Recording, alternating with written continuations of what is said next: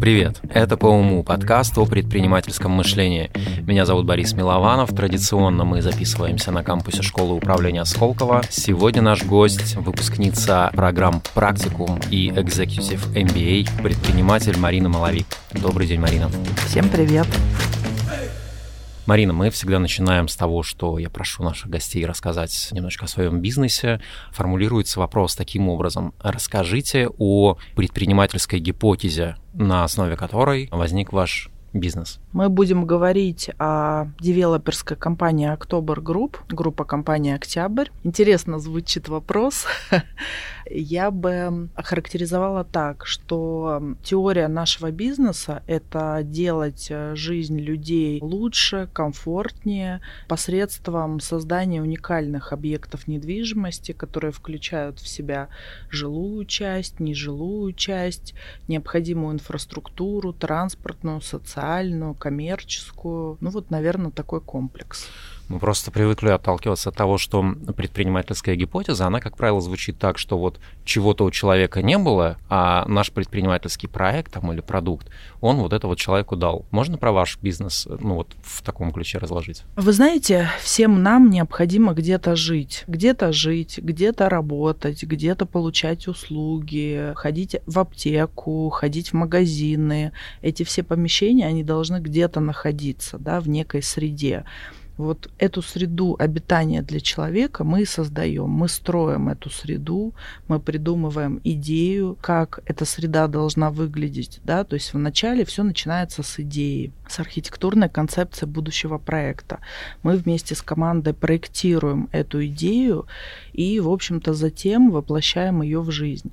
Продумываем мы мельчайшие детали каждого помещения внутри проекта будущего девелоперского. Поэтому, в общем-то, суть нашей работы в этом. Исходя из той информации, которую я смог о вас найти, а ее не так много оказалось. И, э, ну, возможно, вы меня поправите. У вас произошла такая трансформация из управленца в предпринимателя, то есть вы работали до этого в другом девелоперском проекте, но не в качестве учредителя, а в качестве управленца. И October Group — это уже ваш предпринимательский проект как фаундера, правильно? Да, все верно. Какие внутренние изменения сопряжены вот со сменой такой роли? Чем они отличаются? А вы знаете, группа компании «Октябрь» образована выходцами из э, крупного девелоперского холдинга. Это группа компаний «Пионер». Практически все учредители э, прошли большой путь в различных девелоперских компаниях, набрались опыта, реализовали большое количество сложных проектов и в какой-то момент э, пришли к тому, что бывает такое состояние души, да, когда ты понимаешь, что ты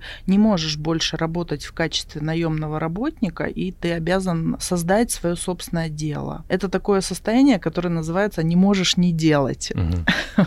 вот в нашем случае было именно такое состояние, и мы собрались с учредителями, решили, что мы должны создать собственное дело, и так образовалась группа компании «Октябрь». А что, как бы так сформулировать, чем был вызван вот этот дискомфорт, когда вы понимали, что, что вы как бы выросли из этих штанов, условно говоря, что вам нужно уже идти что-то свое делать? Какие триггеры срабатывали? Ну, здесь, э, наверное, очень важно такое четкое понимание, что абсолютно все аспекты бизнеса, они находятся в твоих руках, либо в руках э, твоей команды, да, тех учредителей, mm-hmm. которые решили создать этот бизнес. Вот когда к нам это осознание пришло, была совершенно четкая четкая уверенность, что мы можем в самостоятельном качестве делать девелоперские проекты, и поэтому сомнений не было. Я не знаю, может быть, это мне так со стороны кажется, но как будто бы девелоперский бизнес, он овеян таким образом, знаете, как вот проекты в сфере энергетики, есть ощущение, что там как будто бы уже все поделено. Вот мне интересно всегда было, может ли на девелоперский рынок зайти человек с улицы, но с деньгами, или все равно это бизнес, который там сильно завязан на каких-то, ну, на нетворкинге, на каких-то знакомствах, связях. Какую роль вот этот аспект играет в недвижимости в этом бизнесе? Вы знаете, я считаю, что основная проблема, почему, например, те или иные игроки не могут зайти на этот рынок, касается очень узких и специальных знаний, которыми ты должен владеть для того, чтобы реализовывать тот или иной девелопер девелоперский проект. Действительно, этот бизнес, он очень специфичный, и любой девелоперский проект, он проходит много стадий. Есть стадия архитектурной концепции, когда ты должен выявить все градостроительные ограничения земельного участка, соблюсти, скажем, высотность, плотность, застроенность объекта, массу других ограничений, запроектировать будущий проект, дальше пройти э, экспертизу проектной документации, получить разрешение на строительство. И дальше следующий этап, э, также крайне сложный и важный, это непосредственно строительство объекта и ввод его в эксплуатацию. Выполнить это все нужно в заданные сроки. Часто бывает так, что в проект привлечено огромное количество участников. Привлекаются международные архитектурные бюро. К этим международным бюро прибавляются наши российские адаптанты, архитектурное бюро. Девелоперская компания — это тот самый центр принятия решений, который координирует всех этих людей. Огромное количество компаний, которые задействованы в процессе. И для того, чтобы проект получился качественным, необходимо на каждой стадии, на каждом этапе тотально контролировать ход этих работ, качество этих работ. Должны быть очень узкие специальные знания. Поэтому я считаю, что любая компания, либо команда, которая обладает этими знаниями, которая имеет соответствующий опыт, она может в эту сферу приходить. Мне интересно, ну я просто в Сколково обнаружил, что любой предпринимательский проект, он может переживать десятки, а иногда и сотни итераций. То есть вот с момента, как ты что-то придумал, условно говоря, там, я придумал, ну, пойдем по верхам, там, открыть барбершоп. В процессе работы над этой идеей эта история может закончиться тем, что я создам там IT-приложение для барберов, э, которые будут там находить клиентов. Но в истории с недвижимостью, насколько сильно отличается, скажем, там, первый набросок района, который вы решили построить, там, жилого комплекса, от того, что выходит в финале? Сколько вот итераций, там, правок проходит проект? И кто имеет право там вмешиваться туда, скажем так, вносить правки, принимать решения? Вы знаете, итераций, конечно, большое количество. Все начинается с мастер-планирования, да, по любой территории разрабатывается много вариантов мастер-планов, и дальше вся эта работа сопряжена с получением необходимых согласований в городе. В частности, например, город э, контролирует, какое архитектурно-градостроительное решение применено на той или иной территории, какой фасад, какая этажность, какие другие технические характеристики объекта. Бывает так, что, скажем, проект э, не вписывается в окружающую застройку, город очень тщательно следит за этим вопросом, да, чтобы вся застройка в городе, она была сбалансирована, чтобы проекты вписывались в окружающую застройку. Поэтому, конечно же, девелопер проводит большую работу и очень много итераций для того, чтобы все стороны, которые участвуют в процессе, они акцептовали этот проект. Когда вот эти все детали выточены, и проект, наконец, получает разрешение на строительство, как бы вся команда понимает, что да, проделана большая работа, и уже как бы понятно, какой объект будет построен. Дальше, конечно, второй этап, на этапе строительства, важно контролировать, чтобы все те детали, которые при разработке идеи проекта были включены, чтобы они они все были реализованы. Mm-hmm. И, наверное, есть девелоперы, которые меняют по ходу. Мы же, например, в своей деятельности стараемся наоборот. Все те идеи, которые мы заложили на этапе арх-концепции, обязательно реализовать, потому что, в общем-то, это тот продукт, который мы продаем нашим клиентам. Я просто помню эпопею по-моему, с башней Федерация, когда у них э, менялась этажность прямо уже в процессе строительства. То есть изначально был один проект, который, по-моему, даже выставлялся в Пушкинском музее, вот этот проект Москва-Сити. Насколько вообще это, ну, скажем, нормальная ситуация или из ряда вон выходящая ситуация, когда проект меняется уже там в режиме онлайн, скажем так? Вы знаете, вообще нормальная ситуация, когда та идея, которая закладывалась девелопером в проект, да, в общем-то, именно она реализуется реализуется, да, и та, которая получила разрешение на строительство и все необходимые согласования в городе, вот что именно она реализуется. И, э, насколько я знаю, в основном все девелоперы двигаются именно таким путем, и мне кажется, вот такое внесение изменений уже в процессе строительства объекта, это скорее какое-то большое исключение, чем правило. Есть тема, на которой я хотел бы остановиться прям подробно, это тема партнерств у вас ведь есть кофаундер по этому проекту у Octibio или несколько? Да, да, все mm. правильно. Так как я учился на стартап-академии, у нас один из дней был полностью посвящен тому, как договариваться с партнером. Приходил юрист, очень классный, такой прям харизматичный молодой человек, который рассказывал о том, какие этапы нужно пройти партнерам до того, как они придут к юристу, чтобы ну, на бумаге подписать все договоренности. И он рассказывал даже забавные случаи, там, вплоть до того договариваются, что а, а кто из партнеров будет сидеть в случае чего. Вот. Ну, я надеюсь, до такого не дойдет ни у кого. Вопрос.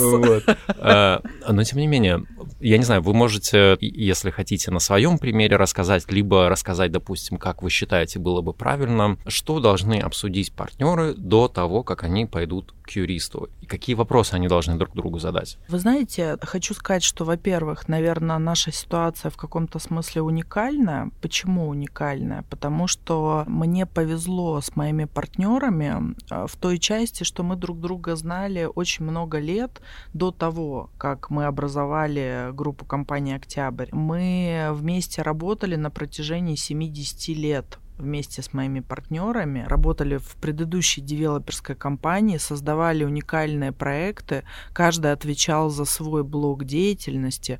Был партнер, который отвечал за коммерческий блок, партнер, который отвечал за покупку площадок GR, партнер, который отвечал за строительство, партнер, который отвечал за градостроительную составляющую проекта.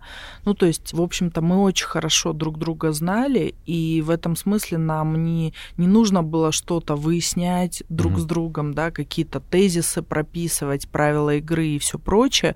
Конечно, это все было сформировано, но... То есть вы перенесли сложившиеся отношения в новый проект просто? Абсолютно, mm-hmm. абсолютно. Мы знали друг друга, были уверены друг в друге и понимали, что вместе мы можем создать девелоперскую компанию и реализовывать уникальные проекты. Mm-hmm. А давайте как-то... Ну, мне просто интересно прям остановиться на этом моменте, потому что нас слушают люди, которые в начале предпринимательского пути стоят или там задумываются о предпринимательстве. И это очень важный момент, потому что так или иначе тебе в какой-то момент придется договариваться с твоим кофаундером, а скорее всего ты будешь там бизнес запускать не в одиночку, а особенно там первый. Лучше, если это случится раньше, чем э, в какой-то момент вы начнете там выяснять, а какие же были договоренности в итоге. Можете сказать, какие вопросы... Вот, допустим, мы с вами садимся, и решаем придумать э, там какой-то бизнес. Вот что вы у меня будете спрашивать, как у потенциального партнера? Ну, смотрите, во-первых, э, конечно, юридическое оформление это очень важно. Всегда все отношения должны быть юридически оформлены, в том числе партнерство, и все ключевые тезисы будущего партнерства, они должны быть положены на бумагу. Потому что жизнь длинная, разные вопросы возникают в процессе угу. да, реализации тех или иных проектов, тех или иных бизнесов, бизнесов. И поэтому, в общем-то, все могут понимать по-разному, да, потому что мы все очень разные люди. И вот от того, насколько четко вы все проговорили и прописали на берегу, от этого, в общем-то, я считаю, зависит успех э, будущего предприятия, будущего бизнеса. Какие конкретно тезисы? А, ну, все мы знаем, что это в себя включает. Как бы должен быть прописан порядок принятия решения, должен быть прописан порядок выхода партнера партнеров из бизнеса, да, потому что mm. жизнь длинная, каждый из партнеров там по тем или иным причинам когда-то может захотеть выйти из бизнеса. Должны быть прописаны все финансовые аспекты, да, в том числе аспекты будущего проекта, как распределяется прибыль, да, какие правила игры, какая доходная, расходная часть будущих проектов. То есть вот ключевые детали все должны быть прописаны. Юристы обязательно должны этим заниматься. Обычно же выделяют три типа партнеров партнерств. Это когда партнерство основано на деньгах, на экспертизе, то есть, э, грубо говоря, твой партнер имеет экспертизу в той сфере, в которой ее нет у тебя, и вы дополняете друг друга. И третий тип это когда просто страшно идти одному, а вдвоем вроде как спокойнее. Ваше партнерство нынешнее, оно к какой категории ближе? Партнерство это всегда сочетание разных факторов. Нельзя выделить что-то одно. Конечно, в нашем случае очень важна была экспертиза, потому что все мои партнеры, они обладали очень серьезной экспертизой в девелоперском бизнесе, каждый в своем направлении, много проектов реализовали, поэтому наверное, наличие экспертизы это было, был один из ключевых э, моментов, которые мы учитывали при создании партнерства. Но также, конечно, чрезвычайно важно доверие, понимание, что ты с этими людьми можешь сделать бизнес и реализовать много успешных проектов. Не знаю, я, может быть, немножечко странным покажется э, та история, которую я вам сейчас расскажу. Э, мы как-то встретились с моей одногруппницей, как по Сколково сказать. В какой-то момент разговора она смотрит на меня и говорит, а какую ты сейчас жизнь живешь по счету? И этот вопрос был не в эзотерическом плане, а в том плане, что какую по счету роль там свою ты в этой жизни проживаешь. И я я никогда об этом не задумывался, но я почему-то сходу и ответил четвертую. И меня поразило больше, ну то есть удивил не столько вопрос, сколько то, что у меня был ответ на него. Есть ли у вас ответ на этот вопрос? Ну вы знаете, как-то в голову сразу пришло сотую, но не могу объяснить почему. А можете, допустим, сказать, чем ваша 99-я жизнь отличается от сотой и в чем лично ваши качественные изменения? Вы знаете, тема эзотерики и всего, что с этим связано, в строительной сфере, наверное, mm-hmm. мне лично не очень близко. Не-не-не, я как раз вот не про эзотерический смысл, а, ну, допустим, четыре жизни, это типа первое, это вот я там в школе, вторая это вот я там в университете там чуть постарше, третья это там брак, четвертая это вот, вот сейчас я живу. Плюс-минус. Да, но вот это ближе к вопросу угу. и ближе к тому, о чем я говорю. Я считаю, что, конечно, мы все проживаем настолько разнообразную, интересную жизнь каждый день и встречаем действительно уникальных людей в жизни, уникальных людей, уникальных партнеров, что от каждого партнера мы получаем новые знания, и вот я считаю, за счет этого мы проживаем все новые и новые угу. жизни. И это удивительно и уникально, что такая возможность у нас есть. Так а в чем отличие принципиальное вашей нынешней жизни от предыдущей? Ну, вы знаете, пока я вижу, что с каждым новым этапом я развиваюсь, получаю новое образование, получаю новые знания, новых людей в свою копилку. И, наверное, это такое развитие по спирали вверх. Угу. И вот э, я это связываю наверное, с чем-то похожим. Давайте сравним вот просто двух людей. Вас в нынешней жизни и вас в предыдущей. В чем в чем отличие? Ну вот, допустим, а, можно провести сравнение. Меня в статусе топ-менеджера крупнейшей девелоперской компании и меня в статусе самостоятельного учредителя своей собственной девелоперской компании. Угу. Конечно, это очень большая разница в части принимаемых решений, в части ответственности за принимаемые решения, в части другого уровня ответственности за людей, за твою команду, за те проекты, которые ты реализуешь.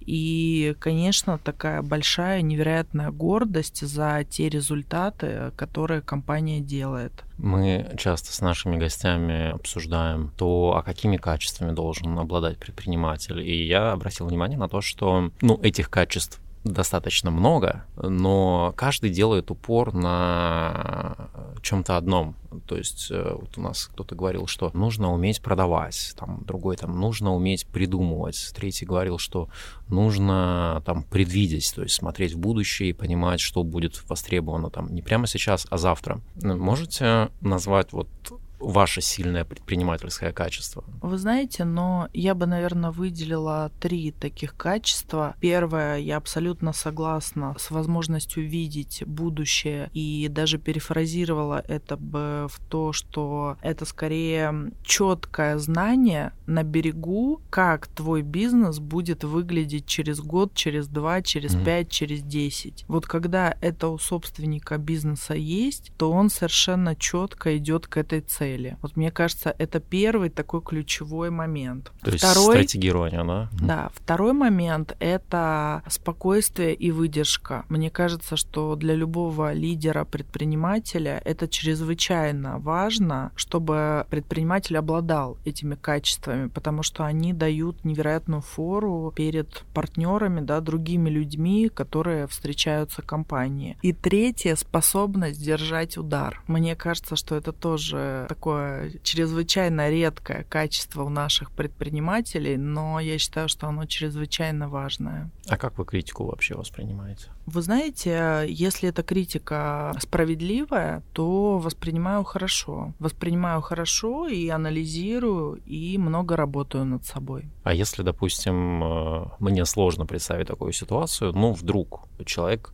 ниже рангом вас, допустим, ваш подчиненный, начинает вам высказывать какие-то критические замечания, но конструктивные.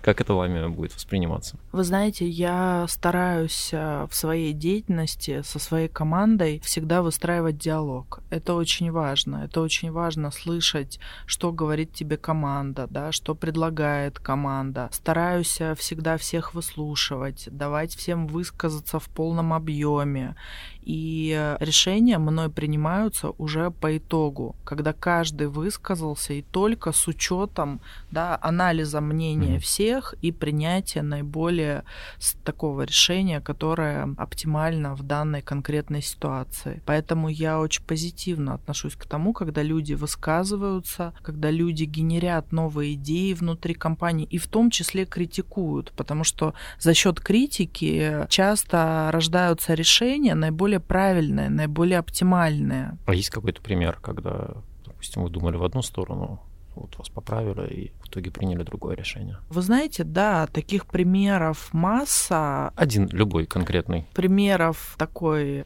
рутинной повседневной жизни предпринимателя. Ну вот, э, чтобы меня поправили, ну это, скажем, не про то, это скорее mm. про дискуссию внутри команды, да, про то, что команда всегда, разные члены команды обладают разными мнениями. Mm-hmm. Ну, например, вот мы с командой вытачиваем продукт, да, будущего девелоперского проекта, и могут проходить споры в части того, например, из какого материала, какого производителя может быть выполнен тот или иной элемент фасада. Да, и высказываются разные мнения, например, кто-то говорит, что вот лучше исполнить в этом материале, да, кто-то предлагает другой материал. Но в результате вот этих споров и глубокой отработки, да, тех или иных аспектов, и экономических аспектов, и аспектов внешнего вида, и качества материалов, и mockup создания, да, настрой угу. площадки.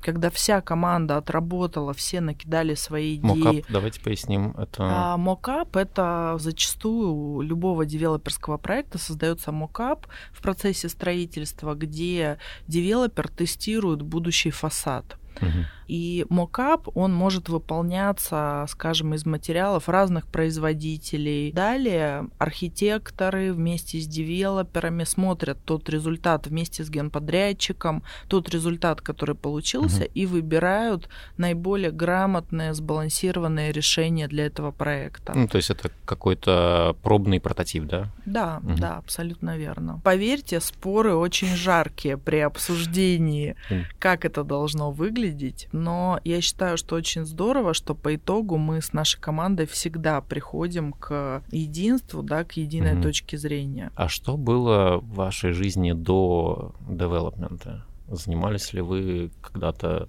не недвижимостью. Вообще с девелопментом у меня очень интересная история в части того, что я родилась и выросла в семье потомственных инженеров-строителей, угу. И, в общем-то, не собиралась стать строителем, приняла решение о том, что я буду юристом, хотя родители рекомендовали мне внимательно присмотреться к этой сфере строительства. Угу. Мой отец построил нефтяной город практически с нуля. Это жилые кварталы, фоки, больницы, огр... детские сады, школы, огромное количество учреждений. И пока я росла, я наблюдала этот процесс строительства. Это было очень очень интересно, но вот тем не менее я по итогу решила стать юристом. Но случилось так, что в процессе уже моей трудовой деятельности я пришла юристом в строительную компанию. Угу. И вот тут-то я поняла, что эта сфера мне нравится, что она мне близка, что я хочу продолжить в ней работу. И я продолжила, и, в общем-то, довольно успешно реализовалась, состоялась, я считаю. Вот такая история. А учились вы э, тоже по этой специальности, да? А, училась я в разных местах. Я училась на юриста, училась на экономиста, потом училась в Сколково, mm-hmm. на Executive MBA, на практикуме. Насколько вы приняли тот факт, что вы предприниматель? Наверное, проще будет объяснить на примере вопроса, что вы отвечаете себе на вопрос «А кто я?». Вы знаете, я себе всегда отвечаю на этот вопрос, что я владелец девелоперской компании. Mm-hmm. У меня тут никогда нет каких-то еще определений в части профессиональной деятельности, но в то же время, если давать определения мои другие с точки зрения личной жизни, семьи и так далее, ну, например, я мама шестилетней дочки, которая является еще ко всему прочему фигуристкой, профессиональной фигуристкой, я являюсь ее большой э, болельщицей. Это круто. Да, она у меня с трех лет занимается в школе фигурного катания угу. Тутберидзе, потом в школе Слуцкой. В общем-то, ну, двигается, да, развивается в этом направлении. Вы больше все-таки предприниматель или все-таки бизнес-вумен? Я считаю, что я предприниматель, потому что с каждым девелоперским проектом, который мы создаем, мы действительно рисуем будущее, да, потому что настолько меняется недвижимость, угу. настолько появляются новые форматы уникальные, видоизменяется форма, да, этих объектов, их функциональное назначение. А расскажите, пожалуйста, Марина, потому что для меня вот, ну, плюс-минус там девелоперские проекты это, ну, жилье. Ну, где-то потолки повыше, где-то звукоизоляция получше, где-то там вид из окна классный.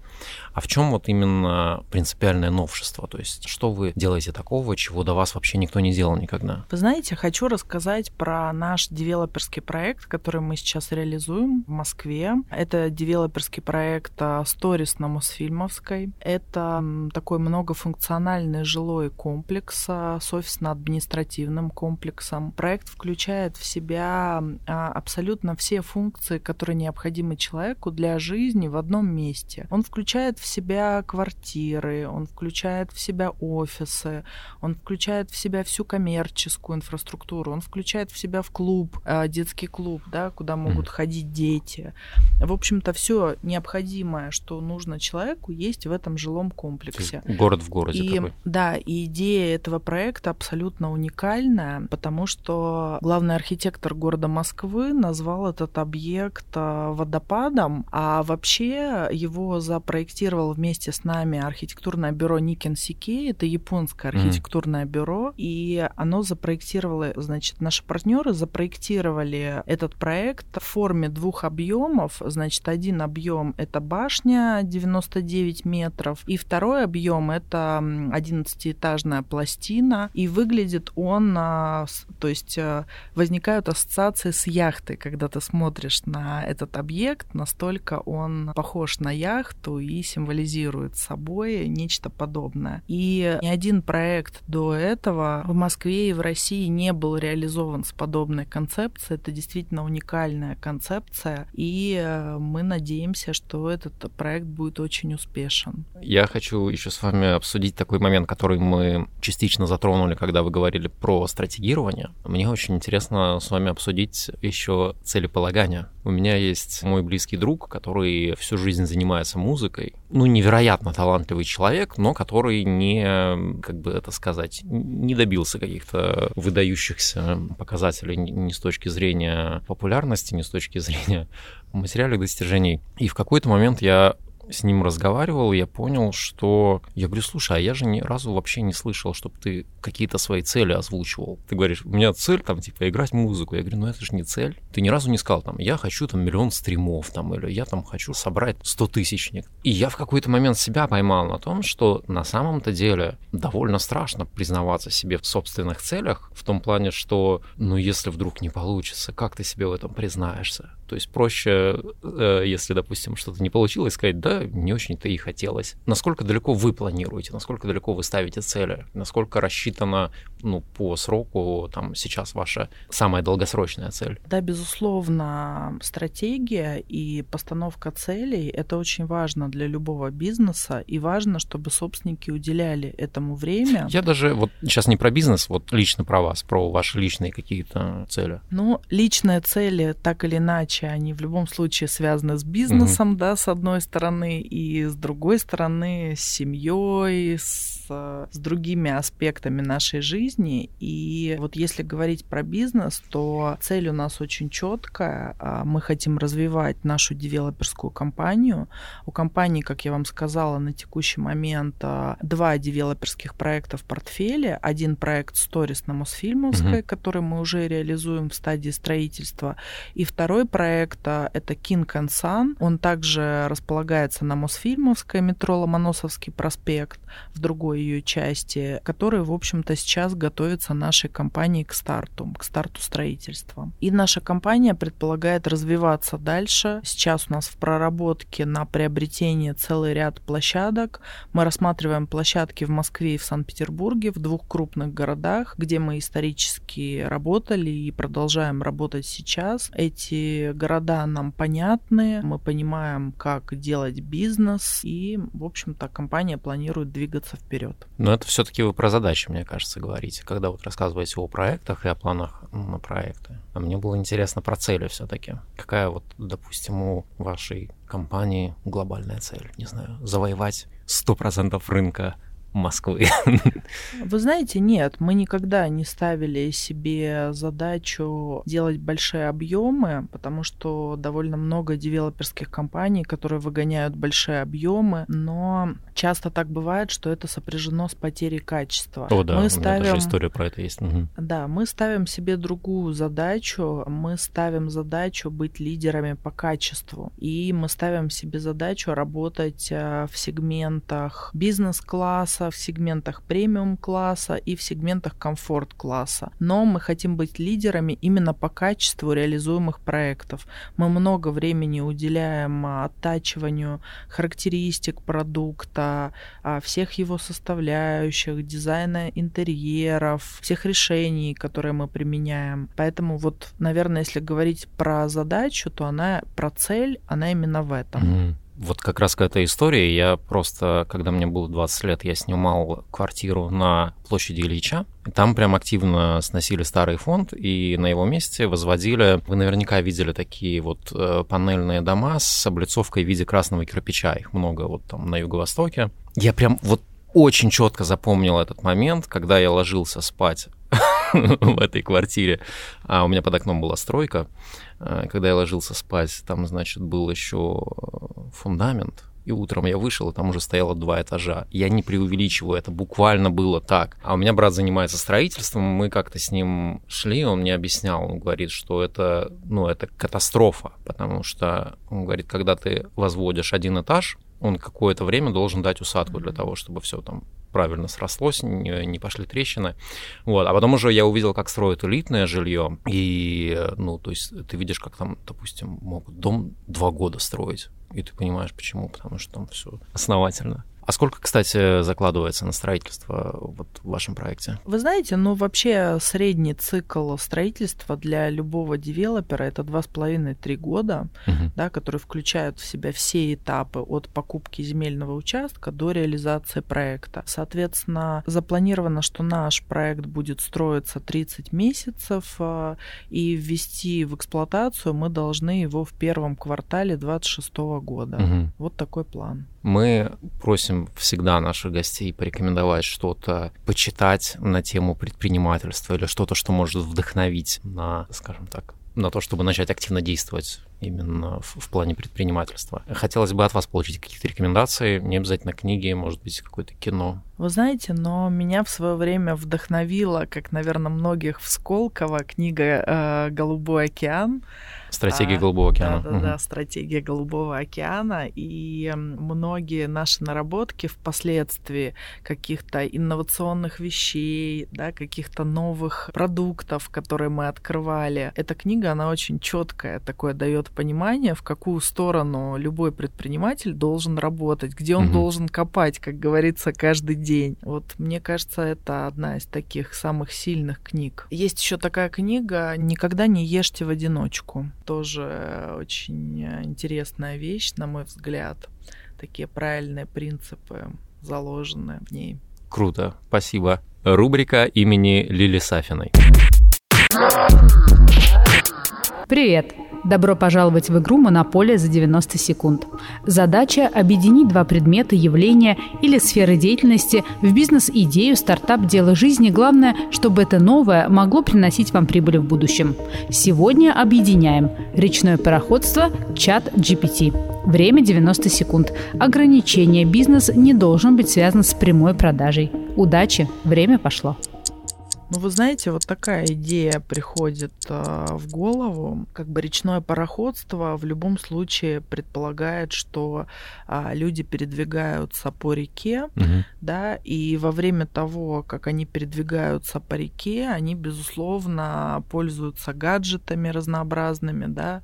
У нас сейчас везде есть Wi-Fi, и в том числе на реках ты можешь пользоваться этим. Может быть э, такая история, что чат GPT GPT может использоваться для а, изучения да, ответов на какие-то вопросы, mm-hmm. изучением каких-то сфер. Это могут быть тематические какие-то, скажем, передвижения по рекам. И вот люди могут осознанно покупать билет на этот пароход, чтобы, используя чат GPT, развиваться тем или иным образом. Лили, смотри, я дополню. Квесты на воде с использованием чат GPT, да? Управлять пароходом с помощью... Ну, Все не знаю, мне кажется, наверное. пока мы не готовы. Пассажиры. Пока чат GPT не готов к этому, да. Да, продано. Квесты на воде с, э, с поиском ответов с помощью чат GPT. Получается? Получается так. Мы с вами, кстати, когда обсуждали, какая теория у October Group, начали... Гипотеза. С... Угу. Да-да-да, э, гипотеза. Начали с этого разговор. Я бы вот хотела еще дать такую характеристику нашему бизнесу, состоящую из четырех слов. Это важные слова, которые мы выработали вместе с командой, в которые мы верим. Это слова интеллект, инновации, динамика и впечатление.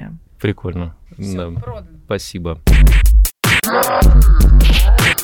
Финальный вопрос предпринимателями рождаются или становятся? Вы знаете, очень хороший вопрос. Я думаю, что а, мое мнение, что это всегда микс. То есть, а, если ты не родился, ты никогда не станешь, но если ты даже и родился им, но не предпринял экстра усилия для того, чтобы стать, тоже не станешь. Mm. Поэтому я уверена, что это обе составляющие. Это мне кажется, я не могу сказать, что лучший ответ за все э, время, но точно войдет в число моих любимых. Да, спасибо. Спасибо. Марина Маловик была у нас в гостях сегодня. Это подкаст по уму. Меня зовут Борис Милованов, редактор проекта Лиля Сафина. Подпишитесь на нас, чтобы не потерять. И, в общем... До новых встреч. До встречи в новых выпусках. Спасибо. До свидания. Спасибо.